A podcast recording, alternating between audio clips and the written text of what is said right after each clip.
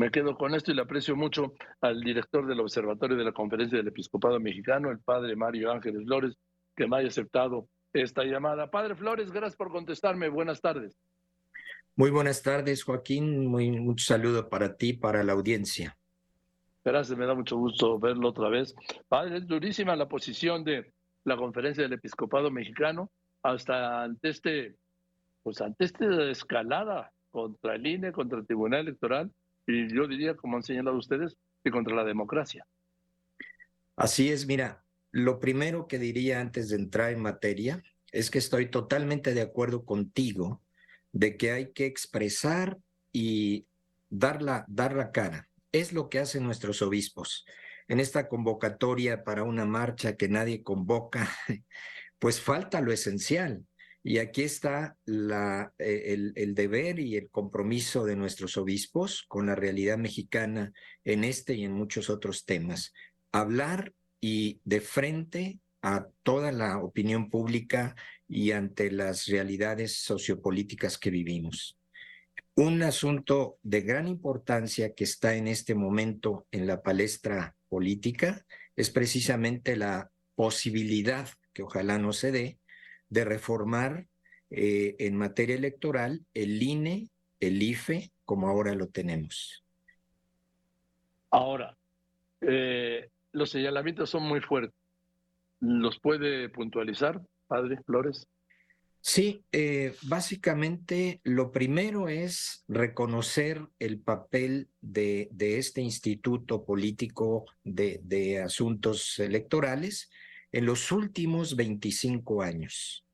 Es un reconocimiento de todas partes, de la ciudadanía, de nuestra historia reciente, donde ha hecho un papel realmente ejemplar y ha tenido incluso un reconocimiento internacional un instituto que ha logrado en estos últimos 25 años eh, procesos electorales justos, equitativos, legales, para la renovación de cargos en todos los niveles y con toda la pluralidad eh, política.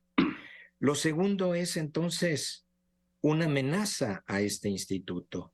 Y ahí es donde todos debemos levantar la voz, eh, como se ha hecho en la sociedad civil, los partidos políticos, las distintas organizaciones empresariales y etcétera, también la iglesia. ¿Por qué? Porque dos cosas muy importantes. Se pone en riesgo su autonomía, esa autonomía que eh, comenzó precisamente cuando el gobierno de hace 30 años dejó de ser juez y parte para entrar en un ámbito de los partidos políticos y de la ciudadanía en general.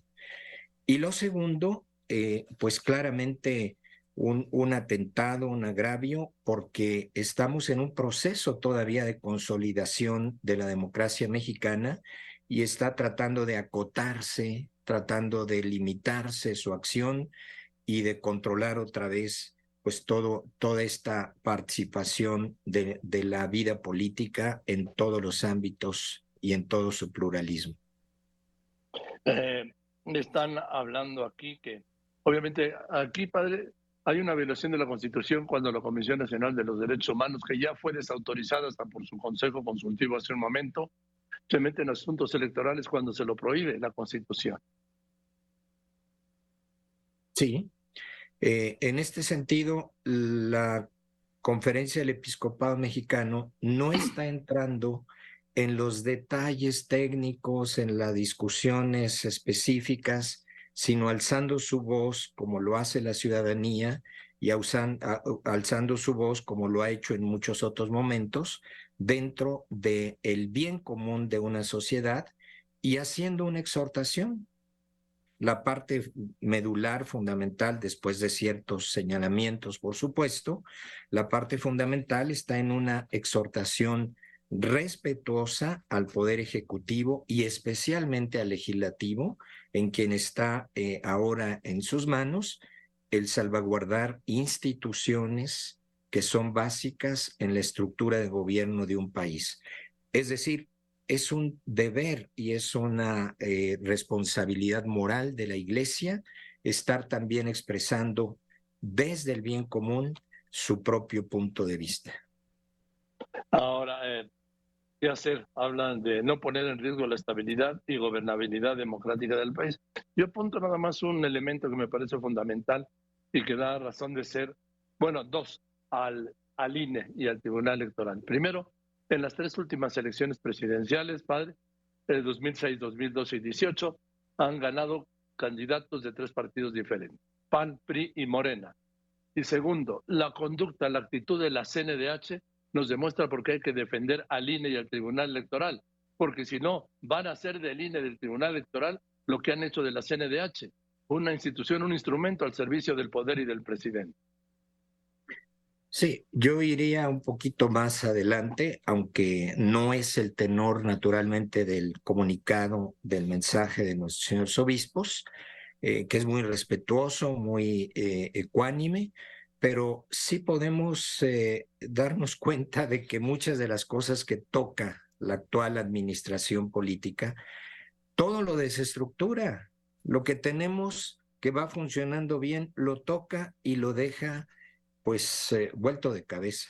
No quisiéramos que esto pase con nuestra situación. Una de las cosas todavía fundamentales, como lo ha señalado, eh, el, ejercicio ciudadano, las elecciones justas y libres y la posibilidad de la alternancia, que es lo que le da fuerza a una, a una sociedad y le da rumbo a un país. El respetar las instituciones, las leyes y la participación ciudadana. Bien, padre Flores, le, aprecio mucho que me haya contestado el teléfono esta tarde y le mando un saludo. Muchísimas gracias, me da mucho gusto saludarte nuevamente.